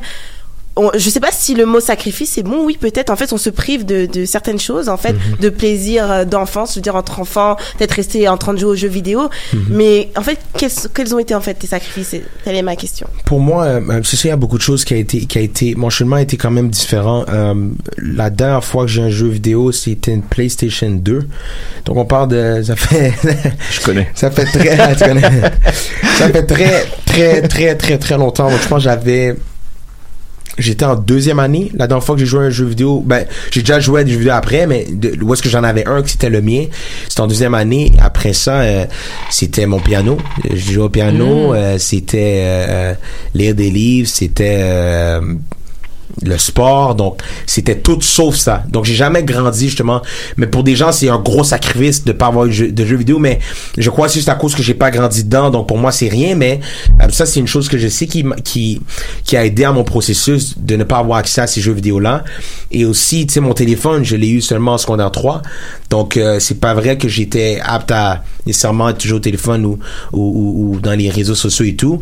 Donc, euh, sacrifice. Aussi, je vais dire, euh, euh, j'étais pas quelqu'un qui sortait beaucoup.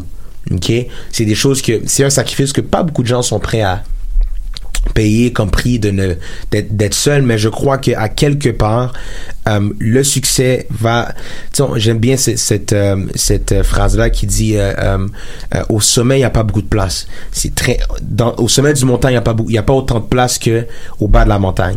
Et je crois que ça va ça ça, le succès requiert justement euh, euh, euh, encore là le succès c'est propre à, à, à n'importe qui comment qui voit le succès. Mais Mhm. pour moi je sais que ça ça requiert à ce que il y a des moments que je sois seul. Et c'est c'est c'est de comprendre qu'il y a une raison pour laquelle que que je peux vivre cette saison là où est-ce que je suis pas trop en train de sortir pas trop en train de de, de chiller comme qu'on dit turn up.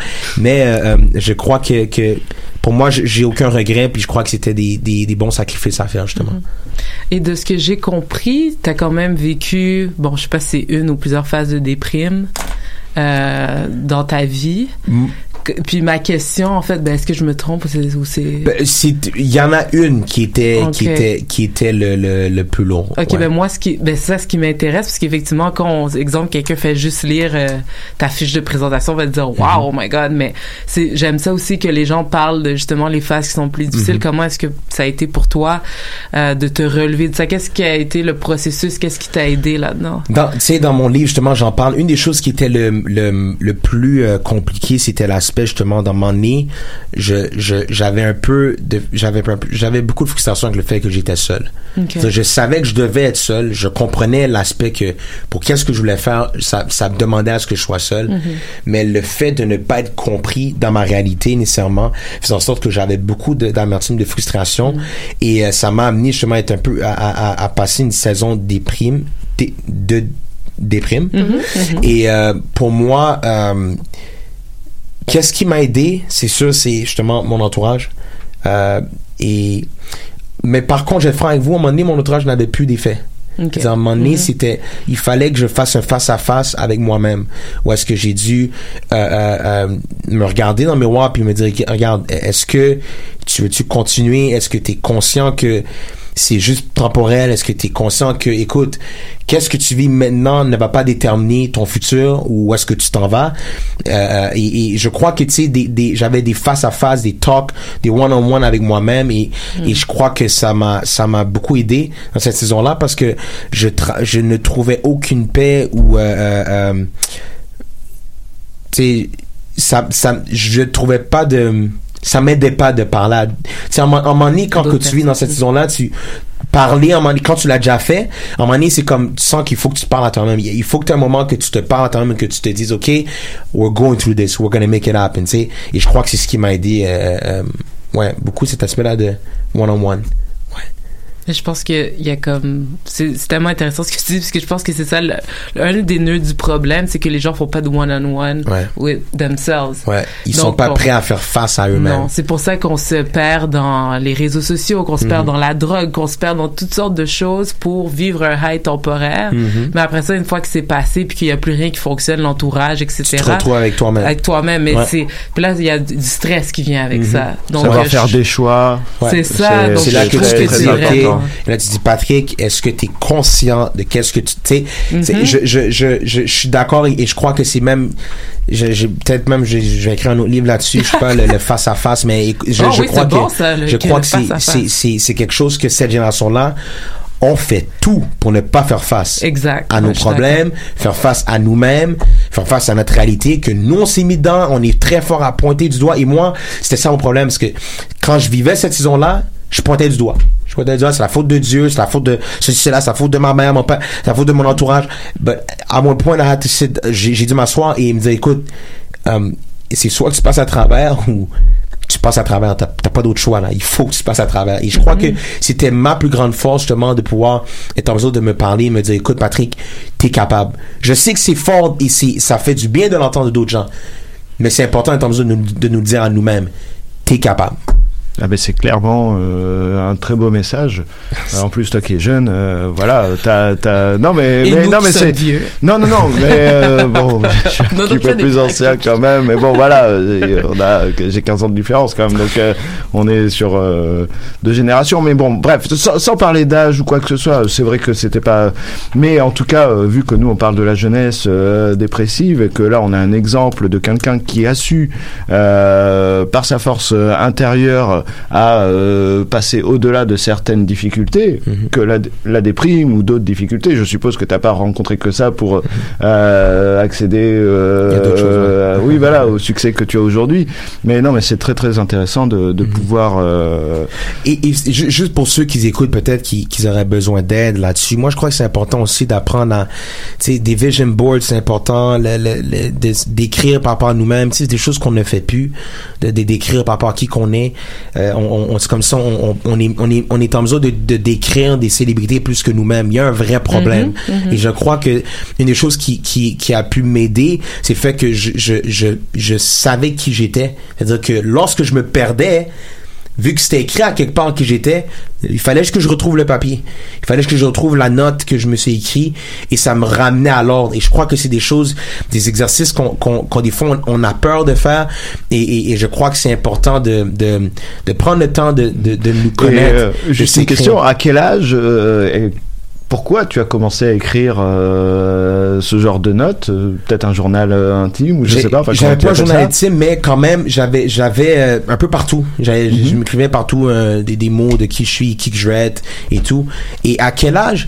Euh, Écoute, moi, je crois qu'il n'y a pas un âge. Euh, très tôt, c'est important. Même si, la- même si le jeune, il croit que lui, il veut être Superman, au moins, c'est bon, il veut être quelque chose. Donc, pourquoi pas juste Mhm. euh, inciter le jeune à, à, à à, se- à, se, à se fixer des objectifs, se fixer des, des, des points de repère, comme ça, Accrocher une un perdu. poster, par Ouais, exemple, des ça posters, peut peu être- importe. ouais, voilà, de- de personnalités qu'on admire, N'importe quoi ça, pour ouais. nous aider justement à, à un moment donné. Écoute, peut-être le poster peut avoir l'air de rien vu que t'as l'habitude de le voir à un moment donné. Quand le bon moment va venir que ce poster-là va te parler. Donc je crois que c'est c'est important ces points de repère là justement. Donc euh, moi je crois pas qu'il y a un âge et si exemple le, le jeune est trop jeune pour penser à ça, mais que les parents qui mettent des choses autour des enfants pour justement permettre à ce que l'enfant ait des points de repère lorsqu'il y a des choses qui peuvent être compliquées ou difficiles. Oui, ma question était justement un petit Ouais. peu pour dire que euh, on peut commencer euh, N'importe quand. âge, exactement. Voilà, Ouais. Et très bien. Ouais. Ouais. T'as bien raison. Et euh, je suis bien d'accord, en fait. euh, c'est important d'écrire. Beaucoup. Moi aussi, en fait, quand j'étais plus jeune, j'aime trop raconter cette histoire. Alors, à 9 ans, euh, j'ai toujours su que j'allais euh, venir au Canada être journaliste. Et après, bon, le troisième, tout le monde le connaît. Et euh, du coup, j'avais affiché, en fait, le drapeau du Canada, en fait, dans ma chambre, à 9 ans. Puis j'ai Oh, mes amis wow. se moquaient de moi, nana. Puis j'ai, à chaque fois sur le drapeau, bah, j'écrivais, en fait, j'avais des post-it et tout. Puis je Mhm. collais des choses, comment faire. Même pour le journalisme, je me rappelle, en 2011, av- un an avant de venir au Canada, Mhm. j'avais en fait imprimé la lettre, une fausse lettre pour dire vous êtes admise dans le programme de journalisme et tout, parce que c'était vraiment sélectif. Donc je l'avais aussi euh, collé sur mon mur. Puis je, je savais que ça allait, ça allait, parce qu'il faut vraiment l'écrire, l'afficher, puis visualiser et jamais perdre son objectif. Et par rapport au sacrifice, c'est que j'ai j'ai mes amis qui me disaient mais non. Quand tu veux venir au Canada euh, ou quoi que ce soit, concentre-toi ici. Mais quand t'as as une, vi- Un t'as une- rêve. un rêve, une vision, quoi que ce soit, en fait, tu fais pas des sacrifices quand tu restes à étudier, quand tu restes, Mhm. parce que Ouais. tu sais où tu t'en vas. Donc c'est Mhm. plus facile de laisser euh, Ouais. ces choses de côté. Donc euh, c'était juste pour rejoindre ton point. euh, C'est très. Je l'ai même, moi, euh, euh, je, je, je m'en souviens au secondaire, euh, lorsqu'il y avait une conseillère en orientation qui était là et, et elle avait demandé à la classe, OK, qui ici sait qu'est-ce que vous voulez faire avec, euh, avec votre vie? Là, j'ai levé la main puis j'ai dit, bon, je vais être un, c'est un artiste international. Puis là, la madame a dit, OK, mais euh, je parle de quelque chose qui va t'amener des fonds, là, quelque chose qui Oh va te tenir God. bien. Ok. Et là, je, je, je, je vais être un artiste. J'ai répété la même chose. C'était ton Puis- rêve. Puis c'était, c'est ce que je voulais faire. Et euh, euh, euh, c'est comme que tu as dit, lorsque c'est là, lorsque c'est fixé, lorsque c'est clair, c'est très, c'est très difficile que tes yeux euh, euh, se, se, se détournent de, de cette, de, de ce, cet objectif-là. Et moi, ça m'a aidé parce que malgré que les autres semblaient, semblaient euh, voir ça comme quelque chose d'absurde ou de, de même fou, euh, un an plus tard, la fille de la, la fille de cette conseillère en, en orientatrice m'a, m'a va, va appeler sa mère pendant que j'étais à la télévision maman maman c'est ton élève qui est là. Puis imagine la même qui, qui se demandait si ça faisait du sens que je voulais être un artiste, Mhm. artiste, artiste international va sa fille va me retrouver sur la, sa télévision. Donc c'est c'est vraiment juste et en plus on s'est recroisés puis était comme félicitations et tout mais tout ça pour dire que j'aurais pu facilement me perdre parce Mhm. que on parle de quelqu'un en autorité ou quelqu'un qui tu sais tantôt t'as parlé de tes amis ça peut être tes amis mais des gens importants peuvent facilement nous nous détourner mais quand que c'est fixé lorsque tu sais c'est dans ton mur c'est c'est imprimé c'est dans ton cœur dans ta tête dans tes yeux partout c'est très compliqué de t'en détourner et je crois que ça devient une force plus que d'autres choses Tout à fait. Ouais, ouais. Mais je pense que c'est ça. Il faut que les il faut qu'on arrive euh, justement tu parlais de des choses qui sont pas enseignées à l'école mais qui Mm. devraient être enseignées Mhm. d'apprendre à se reconnecter à soi-même pour que tu sais les jeunes aient cette ligne directrice là qui les qui leur permette de se recentrer vers un objectif un petit Ouais. quelque chose en ce moment ils sont tous un peu euh, blasés je sais pas Euh, ce on que y je va vais le faire. jour le jour. on y va au jour Ouais. le jour ce qui est bien mais je, je crois qu'il y y a un downfall aussi Ouais, là-dedans il y a ouais. un downfall là-dedans parce qu'au final, ils se retrouvent ah ben maintenant il y a trop de choix, il y a un terme maintenant qui s'appelle hyper choix, on a tellement de choix, on a tellement de possibilités d'identité, de carrière, etc. Mhm. qu'au final, c'est comme moi, je pense je, je donne toujours l'exemple de moi quand je suis dans un restaurant puis le menu a comme 40 options, ben ça me prend comme une heure à regarder le menu avant de faire un choix parce que je sais absolument pas quoi choisir, il y a plein de choses qui ont l'air intéressantes, mais j'ai peur que si je choisis cette chose-là, ce soit pas aussi bon puis que j'ai fait l'erreur, Mhm. puis j'ai pas pris. Donc c'est ça aussi, je pense qu'il y a une anxiété, il y a une paralysie décisionnelle Mhm. qui arrive quand t'as tellement de choix, tu fais comme ah mais si je prends ça puis c'est pas le bon choix, donc tu fais juste pas de choix. Mhm. Mhm. Donc, euh, Clairement. je crois qu'il faut euh, re- resimplifier les choses puis ramener les les jeunes à juste faire ce qu'ils aiment à la base. Et rêver. Et rêver. Moi, je crois que je voilà, ça- ça- ça Maintenant, un peu c'est rendu rêver, c'est rêver, c'est tabou. Tu veux pas trop. Euh, et non, même, non, non, c'est ça. et, Ouais, et- mais et on refuse et on refuse d'en parler de peur que notre rêve ne fait, ne, ne, ne, ne fonctionne pas selon la mentalité des autres. Et écoute, ça amène un vrai problème au niveau de l'expression. Les gens ne s'expriment plus et les, les, et les, le système éducationnel n'aide pas justement à ce que les jeunes rêvent. Parce que c'est pas vrai qu'on dit fais qu'est-ce que tu veux. On parle de faire le bon choix, de faire qu'est-ce que tu devrais faire. Mhm. faire qu'est-ce que- donc c'est c'est ça que je crois qu'il y a il y a il y a, il y a je suis je suis con- je suis je suis euh, pour comment qu'il fonctionne, mais je crois qu'il doit y avoir une balance entre aussi laisser un peu la créativité de l'enfant ou du jeune ouais. à, à, à essayer d'explorer des choses que peut-être n'est pas la norme Mhm. euh, selon eux. Tout à fait. Clairement.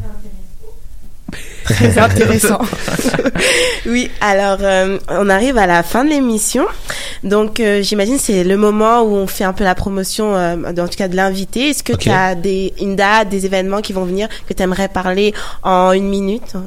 OK, en une minute. Euh, des dates. Euh, non, il n'y a pas de date encore. Par contre, euh, si vous avez un jeune, un jeune enfant entre l'âge de 8 ans et 14 ans, j'ai un camp jour cet été qui va se faire. C'est trois semaines intensifs euh, où est-ce qu'on va prendre le temps de, de, de, de faire tout notre possible pour justement investir sur votre jeune garçon pour le, le, le, le, le meilleur, pour en fait euh, aider à ce qu'il puisse être un meilleur homme dans le futur. Donc, Mm. euh, euh, si jamais vous êtes intéressé, me contacter sur euh, Facebook ou Instagram. Je suis plus que disponible pour vous aider. Les parents, comme je vous dis, je sais que beaucoup de parents disent c'est pas facile de justement élever un enfant, c'est pas comme si tu peux pas le faire tout seul. Donc moi, je suis là pour aider. Si y a quoi que ce soit, vous pouvez m'écrire. Et sinon, il y a mon livre sur Amazon, Striving to the Top, Restructuring Your Mindset for the Fulfillment of Your Destiny. Et est-ce que ça fait une minute, Julie J'ai-tu d'autres choses à dire? Ah oui. Euh, je vais prendre le temps de te remercier, Julie, de m'avoir invité. euh, euh, Merci, aujourd'hui. Julie. C'est vraiment euh, euh, un honneur pour moi d'être ici avec euh, Cher Montréal et euh, au plaisir de vous revoir. Oui, Au parfait. plaisir. Merci. C'était un honneur de, bah, de t'accueillir parmi nous. Merci à toi, Patrick, d'avoir pa- partagé en fait ton Mhm. expérience, d'avoir donné ton avis. Merci à José, encore, j'aime bien dire ça, notre Merci. petit nouveau. Merci Bon, Julie, va, le- merci Patrick, merci Sarah, c'était très agréable. On a vu que t'étais très à l'aise, donc. Oh, à l'aise, je sais pas, mais on essaye. euh, voilà, il faut se, il faut, et voilà, il faut essayer de se bouger. Hein, C'était puis rêver, bouger, confort, ouais. et euh, pas tomber dans des travers qui nous font déprimer. Sinon, parfait. voilà. Merci euh, également à toi, Sarah, euh, première fois en co-animatrice. Ah oui, tout euh, à fait. Ça s'est mieux passé que ce que je pensais. Ah oui, mais c'est bon, tu peux prendre la place de Lionel. On n'a plus besoin de Lionel, c'est bon. Lionel, j'ai pris ton job. Alors, quant à nous, on se retrouve dans deux semaines. Une émission qui va être très spéciale. Petit indice, il y aura plein de Français autour de la table. Oh, c'est ce que j'aime. Donc, rendez-vous dans deux semaines, même heure, donc 21h à 22h30 sur choc.ca et Facebook Live. Donc, euh, merci. Merci Bonne à soirée toi. à Au tous. revoir. Merci. Bye. Je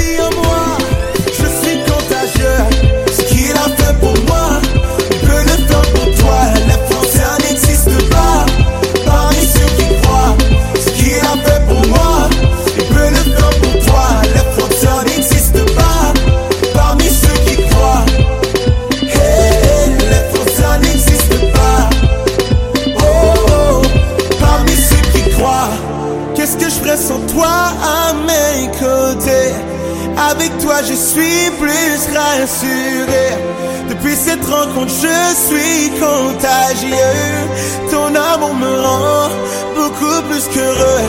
Qu'est-ce que je ferais sans toi à mes côtés? Avec toi, je suis plus rassuré. Depuis cette rencontre, je suis contagieux. Ton amour me rend beaucoup plus qu'heureux. Et je suis contagieux.